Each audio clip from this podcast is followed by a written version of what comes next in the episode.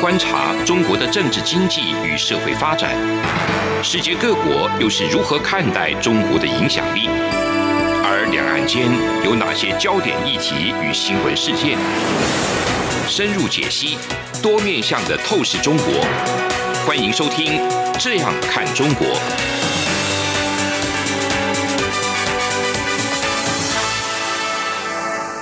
各位听众您好，我是主持人张振林。您现在收听的是中央广播电台《这样看中国》节目，张正霖时间。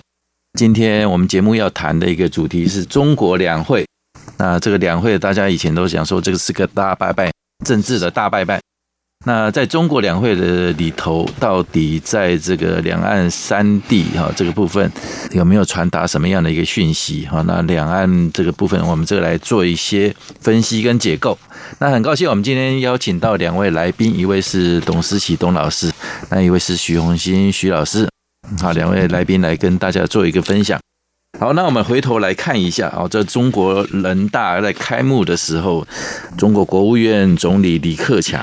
其实我们就来观测一下，就是说这些中共主要的一些领导人，他们在这里面有没有发表什么样的一个谈话啊？这里面有没有传达什么样的讯息？我们来作为解读。那就台湾的部分，其实他们提到了，就是还是一样，有讲到说一中原则啦、九二共识啦、哈等等，那和平统一哦，那要反台独等等，这些听起来其实没什么变化。那感觉就好像也是以前一样哦，就是说这个基调都完全没有变。在这样的一个状况下，就是说，那两岸或者说台湾的部分，是不是在这一次两会里头就被这个中国这边做一个冷处理哦？因为我们后来看到，其实这个两会的一些这个议程的一些发展，或者说结果论来看，反而是香港香港部分他们琢磨的比较多哈。那去年有通过那个国安法那个部分。那这一次又有所谓的爱国者治党的那个话题，然后又针对那个香港的一个选制哈，有做一些调整跟改变哈。那这部分是不是影响会比较大啊？那这部分我们是不是先请这个董老师来帮我们做一个分析？那我们可以看到啊，那当然世界上非常大家都很瞩目的一点，就是说这一次两会期间的话，那中国对于这个香港的议题，他们会如何来处理哈？是。那我们也可以看到一个很明显的一个趋向啊，就是说“一国两制”这个词呢，这一次在这个对应在香港的议题上面的时候就不被提到了哈。那相对应来了，则是说爱国者治港，或者是说对于这一个一中原则的这个维护啊。那我们也可以看到说。对应到这一个呃整个局势的话，那当然了，首先我们还是要重新定调一下哈，政协跟人大啊这两会政治协商会议是呃中国的民主党派的这个可以参加的会议嘛，那其实他就是希望说能够呃好像仿佛说有一个共识，但其实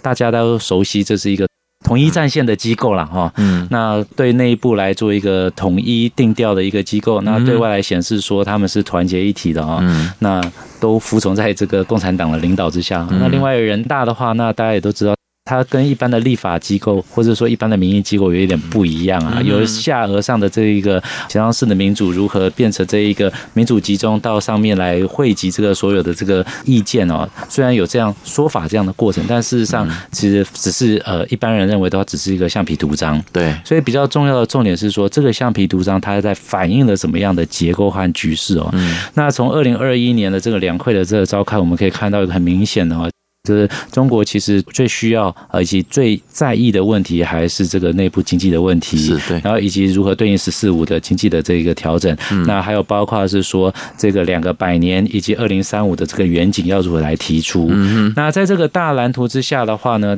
那当然是回应了二零二零年的这个武汉肺炎所造成的这一个经济上的一些困难，以及这个发展上的一个停滞哦。那在这个状况之下的话，求稳维稳啊。这当然从我们从二零一八年、一九年、二零年一直看到同样一个话题，就是要如何要维稳啊，稳定局势。那稳定局势呢，其实很重要一点就是说，那你要用什么工具和手段和方法？那中间我们也可以看到说，一国两制不再是被提出来稳定局势的一个重要的工具。没错。但是很重要一点是说，呃，如何确保一个中国的这个存在和完整，变成他们所提出来的。所以这条线一画出来之后。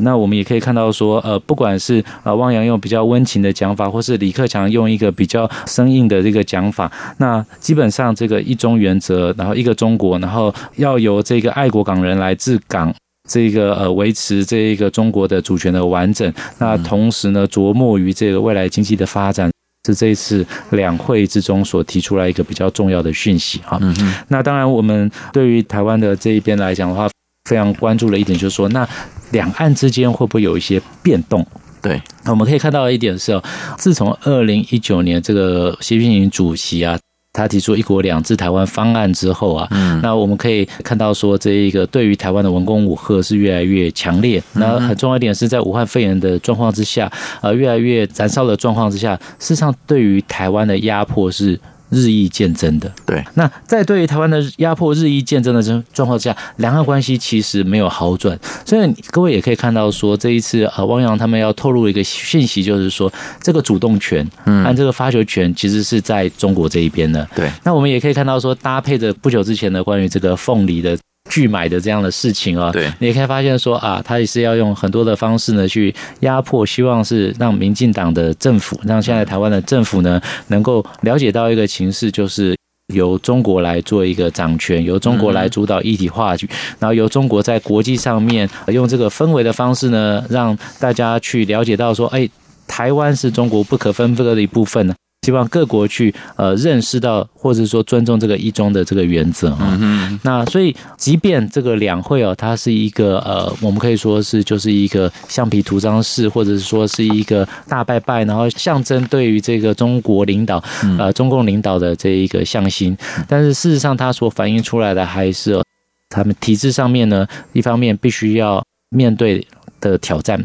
两个百年，然后也包括这个愿景，啊，这个要提出的愿景的提出，经济上面秩序的恢复，呃，所以回到最后面，其实稳定，并且不要因为外部的势力的介入，造成了香港议题的变动，这个是他首先要去解决的议题。OK，其实在这个两会结束的时候，那个李克强这边呢也召开了一个一场记者会，是啊，在这一场记者会里头。大家还是台湾，尤其台湾媒体特别去关切，呃，两岸未来可能是不是有能够有一些突破了或改变之类的哈。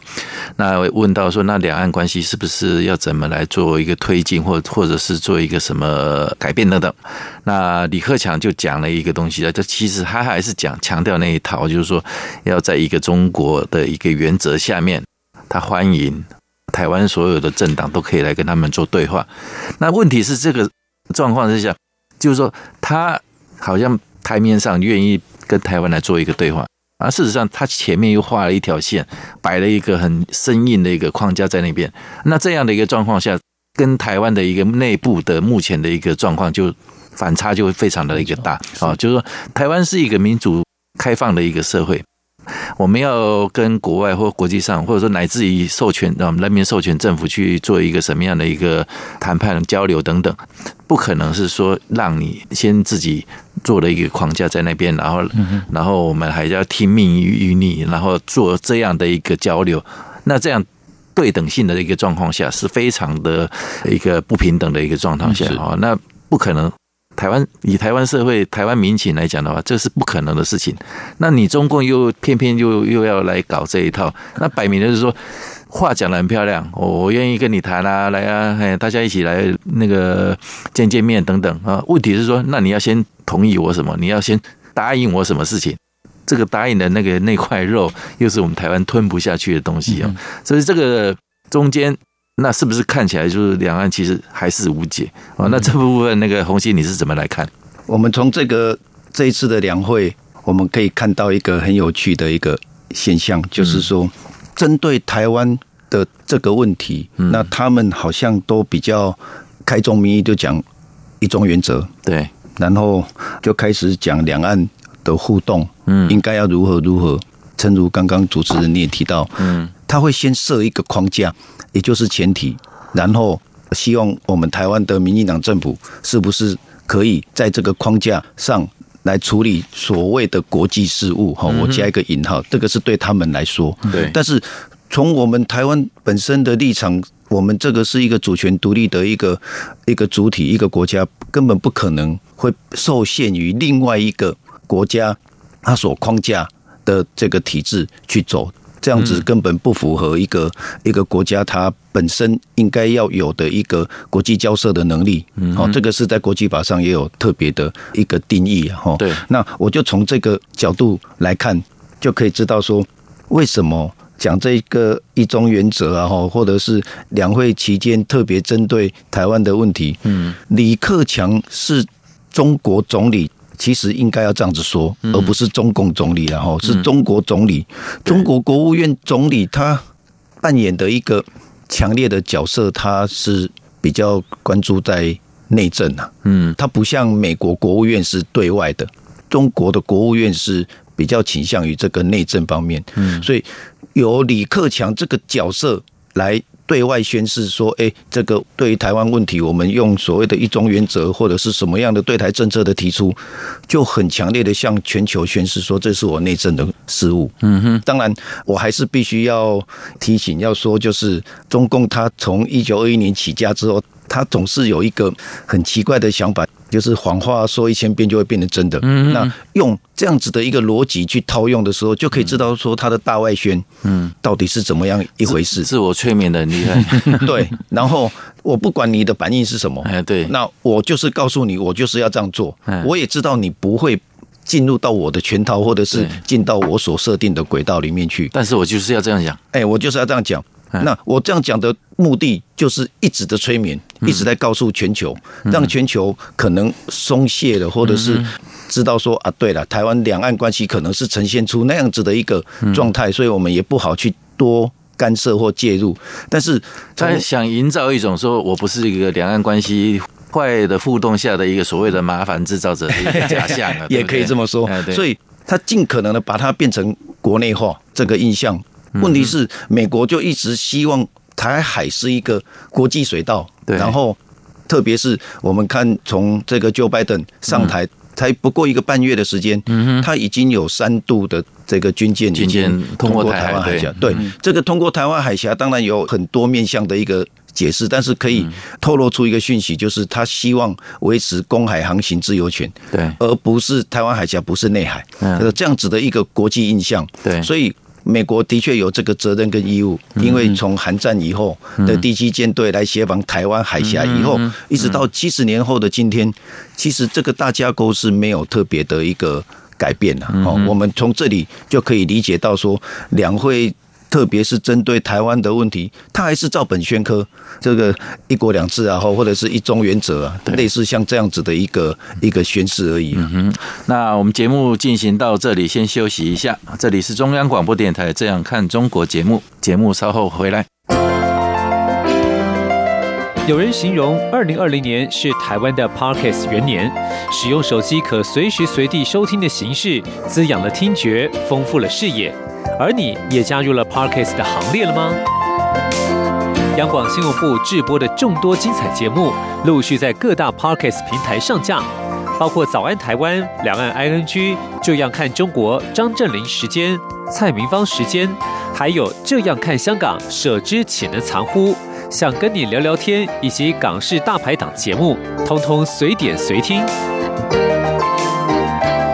欢迎透过 Sound 声浪平台搜寻央广节目名称，就可以收听到精彩的央广新闻节目。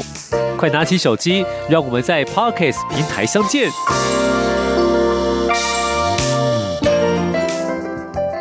各位听众你好，我是主持人张正霖。您现在收听的是中央广播电台《这样看中国》节目，张振霖时间。接下来继续来探讨一下这个两岸的互动哈，就是两会。前前后后的一些状况跟事件来做一个分析。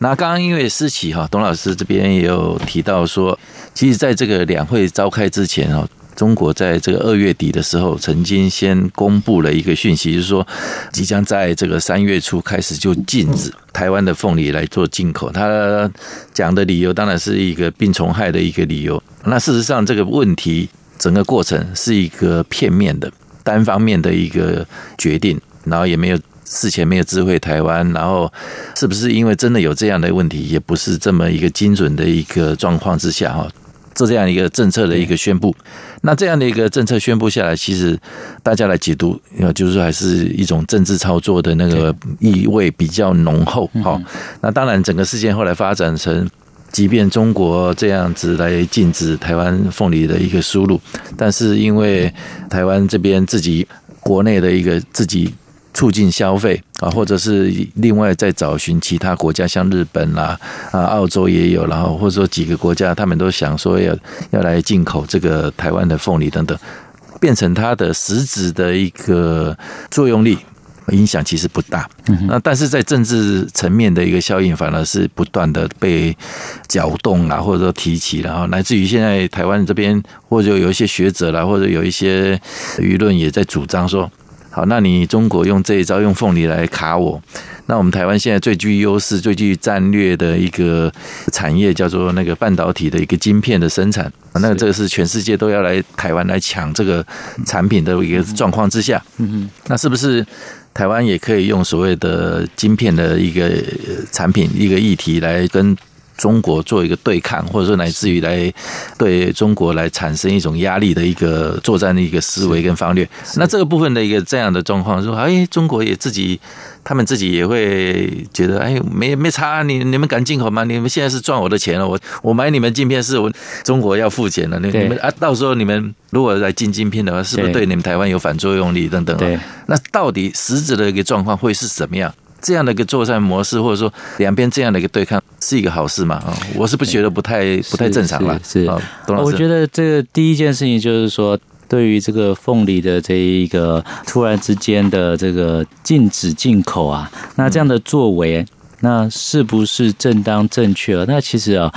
，WTO 啊都有这种纷争的解决机制啦。那两岸都是先后加入了 WTO 里面，但我们只是看到是说，加入 WTO 是应该要成为一个为了要推动自由贸易。但是我们可以看到，中国现在在推动的这个都不是自由贸易啊，这个 free trade 都变成 free rider trade 哦，就占人家便宜的这种贸易形式哦。那所以本质上来讲啊，因为中国它用的方式是说，因为截获检疫有害生物嘛。那当然，台湾如果我们能证明说没有这件事情。或者说后续的产品没有的话，那他如果还用不同的理由不愿意接受，那就是违反了本来就是自由贸易的一些原则嘛。对，那这个东西是可以有一些纷争的解决机制哦。大家也都知道，WTO 现在试图要重新运作了哈。那这个状况之下，当然这个是在国际上面可以去操作一件事情。但另外一件事情，我非常赞同主持人所说的哈，就是说中国不管是用片面的，或者是用什么样的方式对台湾发展这样子呃贸易上面。不管是哪一个产业类别哦，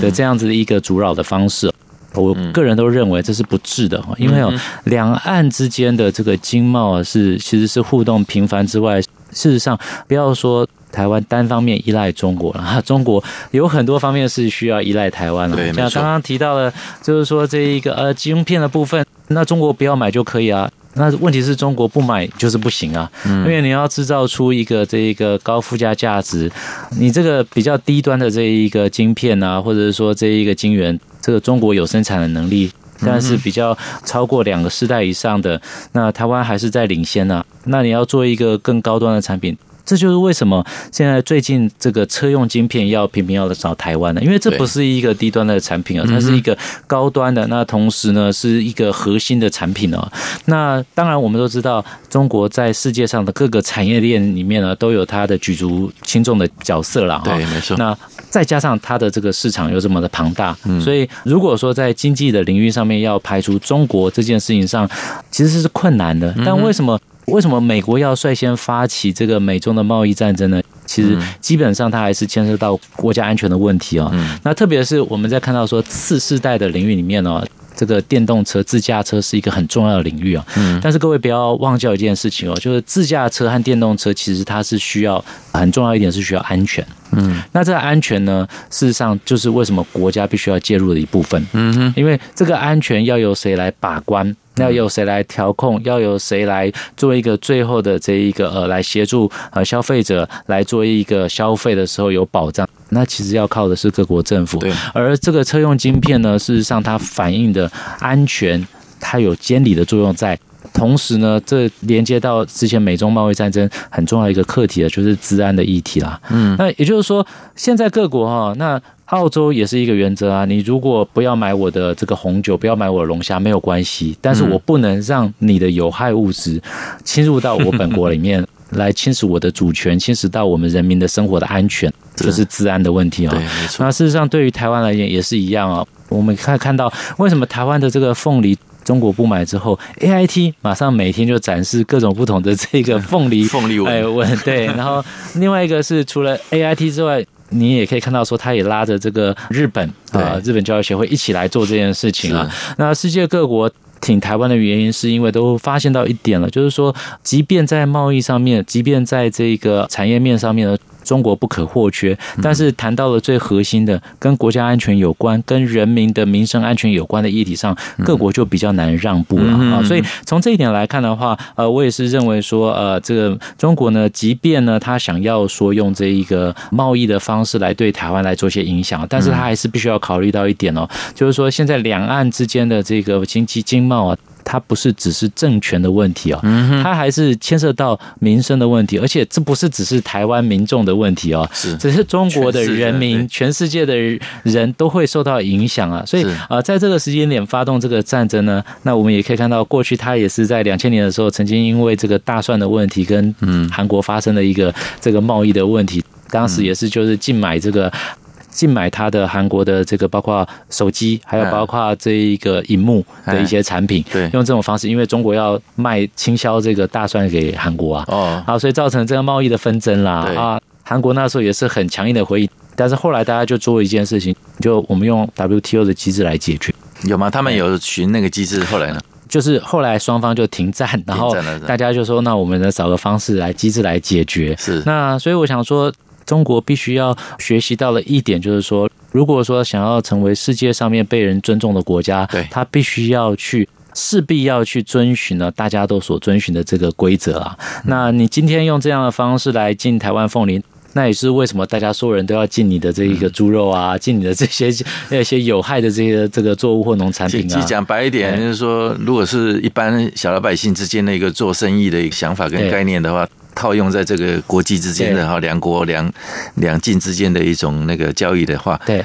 就很清楚嘛。你做生意不能这样做，没错。而且最要最要补充一点哦，凤梨这个为什么是非常恶意的哦？因为这个凤梨的栽种要花大概十八个月哦，其实它是一个这个栽种的时间非常长，然后农民心血过来，然后突然之间你片面的这个违约。而你违约又讲的非常正当的样子，那当然会造成很多的反弹和反感啊。那所以中国想要打击台湾农民的效果是不在的哈。那因为我们有很多的方式去处置，但是很重要一点是说，中国还是始终以为用这样的方式可以给予台湾警告，但是他没有想到说。因为这样的方式让台湾民众更团结，也让台湾周边的国家更支持台湾。那这就是让中国呢反而是得不偿失的地方。是你你自己这么丑陋、这么臭残，我们台语讲粗残呢，就是这种拙劣的那个手手法来做这种事情，事实上是得不到它的一个效应在。没错，没错。那其实有一些人也在提啊，就是说这种关系啊，就是说也因为牵涉到两岸之间的比较敏感神经了哈。那有一种主张，就是说。举一个例子好了，犹太人哈，犹太以色列人跟那个阿拉伯人之间的一些纷争，以前也是一样相当的对立嘛哈，两边之间的一些对抗也是从几百年前打到现在还是一样，在处于这种状态是这样。那有人提到说，这个犹就犹太人来讲的话啊，他们在做生意一样嘛，就是说，比如说我们像现在做晶片生意也好，卖凤梨也好等等哈，那犹太人的角度跟观点啊，他们自己常有一种。因为他们对这自己的国家非常的一个效忠或者说支持啊，所以他跟阿拉伯人之间的关系，哪怕是说要做生意，利润要高到什么高达十倍了、百倍之高了哈，那要他们的去跟阿拉伯做生意，他们说不要，我就是不赚你的钱。没错啊，那这种有他们的一个背景、历史背景跟那个一个特殊的一个氛围在里头。那拿到两岸来讲的话，这种关系，我们中国这种策略。应该可以这样做吗？或者说不应该这样子做吗？哦，这这部分待会请红星来这边来做一个分析。那另外也有提到，有有那个经济学者有提到，就是说这个其实中国会拿这一次凤梨的一些因素哈，这个农产品来做一个开刀。事实上也延伸哦，它是一个纵深哦，就延伸其实更早之前对这个澳洲的那个红酒啦，或者说一些龙虾、农农农作物产品啦，或者等等来做一些禁止。他把这个东西当做政治操作以外，还有一个很很重要的因素是说，是有一个经济因素存在的啊，是因为自己中国目前的一个外汇存底的那个部分不够哦，外汇不够用，所以就变成说只好把这些可能会造成一些外汇开支的一些呃交易啊、农产品这些把它砍掉，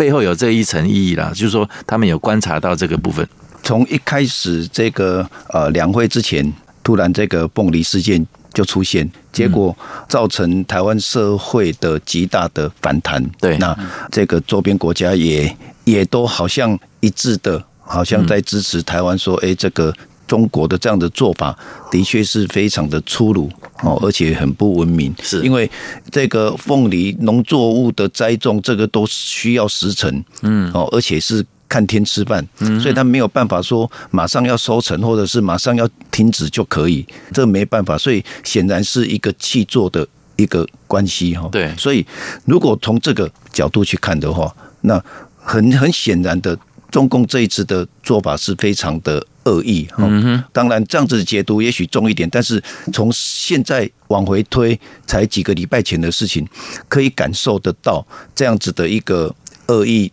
在造成台湾社会的反弹之际呢，大家都开始去观察说，到底中共发发生了什么事？哦，所以当然后来有一说，就是他可能外汇可能有一些资金上的问题哈，所以所以他要找一些对他来讲，对中共来讲，可能又可以操作，又可以那个，哎，所以顺便操作解决问题，哎，又可以解决他的问题，那又可以顺便操作对台的一些政策哈。对，但是没有想到的是。带来的是完全的反效果。嗯，这个反效果呢，从我们最近的一个反应，还有这个国际国际上的一些国家的反应，都可以看得出来。对，包含刚刚董老师有提到的 美国啊、日本啊，都好像都很挺台湾的这个凤梨的这个收购啊。哈，那台湾这边本地我们的一些大的企业财团也都有协助去收购这些。虽然他可能还在准备要收成的这个阶段，还没有正式进入到，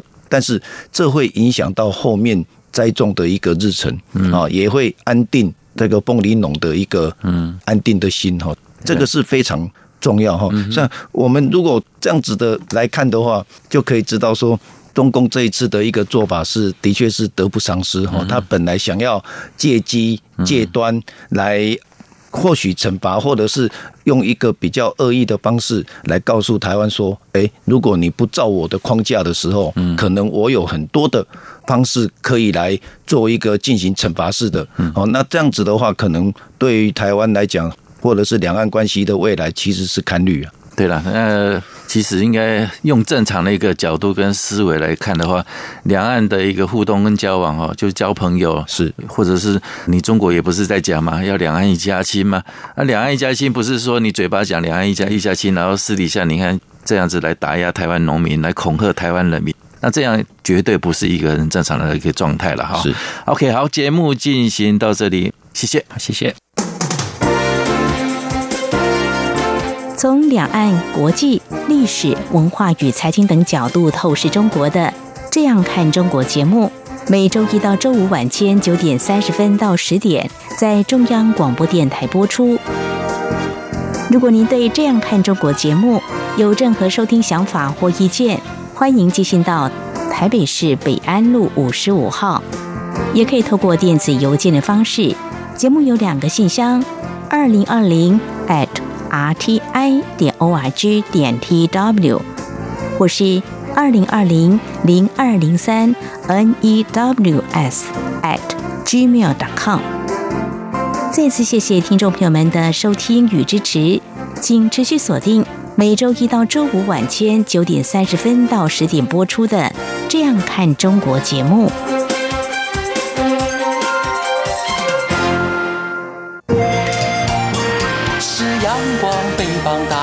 世界之窗是阳光翅膀，环绕着地球飞翔。